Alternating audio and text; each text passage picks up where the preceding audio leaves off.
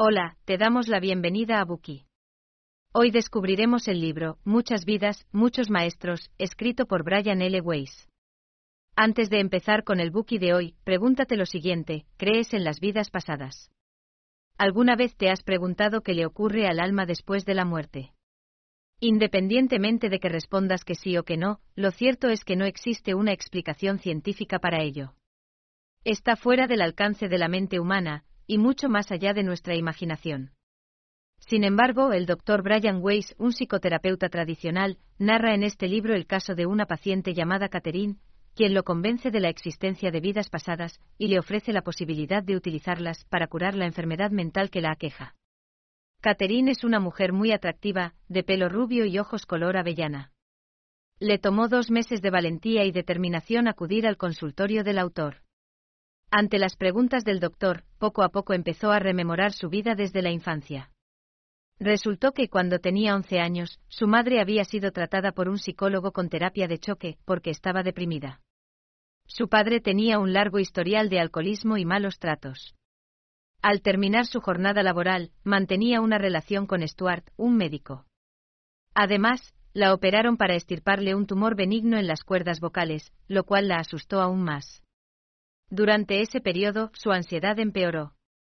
Finalmente, otro médico, Edward Pole, la convenció de que acudiera al consultorio del doctor Brian Weiss. Unos meses después le ocurrió algo extraño, lo cual la llevó a aceptar la hipnoterapia y a descubrir algunas historias sobre sus vidas pasadas. En esta obra pionera, se explora el potencial transformador de la terapia de regresión a vidas pasadas, ofreciendo un relato convincente y cautivador de los misterios de la mente y las almas humanas. A través del proceso de hipnoterapia, Catherine descubre recuerdos de vidas pasadas, así como mensajes de seres espirituales conocidos como los maestros. Con cada sesión, Catherine va comprendiendo mejor el propósito de la vida y la naturaleza del alma. Basado en la historia real de un psiquiatra y su paciente, Muchas vidas, muchos maestros embarca a los lectores en un viaje a través de los reinos del alma y mucho más. A continuación, analizaremos el libro en las siguientes tres partes.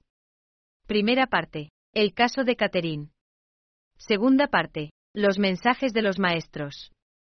Tercera parte. Las deudas kármicas y la evolución espiritual. Primera parte. El caso de Catherine. En esta sección abordaremos los conceptos de vidas pasadas y reencarnación que se mencionan en el libro. Durante los 18 meses de psicoterapia intensiva llevada a cabo por el autor, algo extraño le ocurrió a Catherine. En 1982, Catherine, a quien normalmente le asustaba volar, se reunió con Stuart en un vuelo a Chicago para asistir a una conferencia médica. Una vez allí lo invitó a que vieran juntos una exposición egipcia en un museo de arte, algo que siempre le había interesado a Catherine.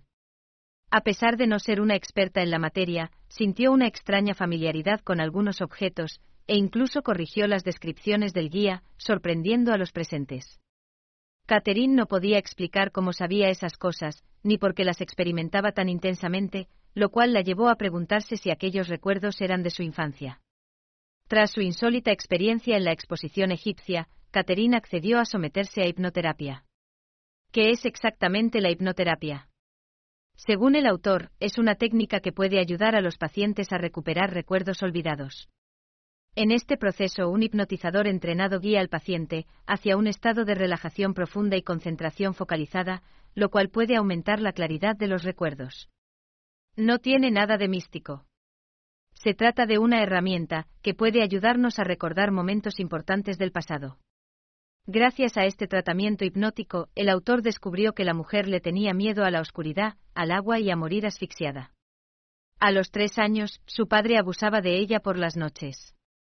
A los cinco la empujaron a una piscina, donde casi muere ahogada. A los seis fue al dentista y tuvo una experiencia aterradora. A pesar de que Catherine logró recordar aquellos acontecimientos, al cabo de una semana su estado no había mejorado. El doctor se sorprendió. Así que durante la siguiente sesión, le pidió a Catherine que retrocediera al momento en que empezaron sus síntomas. Entonces se quedó atónito con lo que escuchó. Se había convertido en una joven de 18 años llamada Aronda, y vivía en el año 1863 a.C. Delante de ella vio un mercado, con cestas que podía llevar sobre los hombros. Además, el paisaje era un valle sin agua. La zona era calurosa, árida y arenosa, y solo contaba con un pozo. El agua llegaba al valle desde las montañas. Siguiendo las instrucciones del autor, llegó a la edad de 25 años. A esa edad tenía una hija llamada Cleastra, quien era Rachel, sobrina de Caterine en la vida real, siempre habían sido muy unidas. Hacía calor. A continuación, el autor le pidió que se trasladara al momento de su muerte, cuando al parecer una inundación azotó su pueblo. Entonces la mujer hizo una pausa, como si la narración de su vida hubiera terminado. Al escuchar esto, el autor se sobresaltó. Sospechó que podía estar sufriendo un episodio de esquizofrenia e inventándose historias, o que podía tener tendencias antisociales o sociopáticas. Sin embargo, el autor descartó esas dudas basándose en la experiencia clínica y en la teoría del diagnóstico psicológico. Se trataba de una vida pasada o de una reencarnación. ¿De dónde procedían sus recuerdos? Con estas interrogantes en mente, el autor continuó haciéndole algunas preguntas a Catherine, quien aún se encontraba hipnotizada, y descubrió que también recordaba otras dos vidas. En una de ellas era una española llamada Luisa, prostituta que vivía en el año 1756. Se produjo una pandemia y murieron muchas personas. La otra vivía en el año 1568 a.C. El autor descubrió que también existía en la vida real como una maestra. Entonces la sesión de hipnosis terminó. El autor seguía sin poder recurrir con seguridad a la reencarnación y a las vidas pasadas para explicar lo que le pasaba a Catherine. No obstante, recordó que la verdadera ciencia comienza con la observación. Debía mantener la mente abierta. El concepto de reencarnación aparece documentado en la historia de la religión, tanto en el Antiguo como en el Nuevo Testamento. Los gnósticos, una secta del cristianismo primitivo que prosperó en el siglo II después de Cristo, y muchos otros creían que había una vida pasada y una vida después de la muerte. En el año 325 después de Cristo, el emperador romano Constantino el Grande y su madre Helena ordenaron que las referencias a la reencarnación fueran eliminadas del Nuevo Testamento. En el año 553 después de Cristo convirtieron el concepto de reencarnación en una herejía, porque pensaban que la Iglesia se debilitaría al decir que las personas disponían de más de una vida para buscar la salvación. Sin embargo, el autor no había reflexionado mucho al respecto. A pesar de que su formación religiosa aludía a la existencia de una alma, después de la muerte, no creía realmente en ella. La condición de Caterine había mejorado considerablemente. Durante la hipnosis de la semana siguiente volvió a la vida de Aronda y reveló que, después de que mueren, las personas se quedan flotando. Se percató de que estaba flotando por encima de su cuerpo, y podía ver el panorama que había debajo. Flotó hacia las nubes, confusa.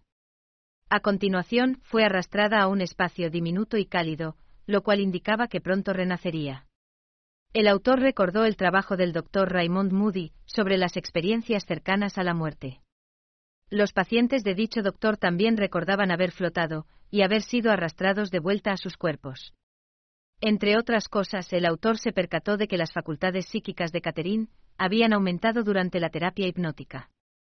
Sus presentimientos sobre los acontecimientos y las personas resultaron ser correctos. Durante la hipnosis podía adivinar lo que el autor quería preguntarle, incluso antes de que lo hiciera. Muchos de sus sueños eran proféticos.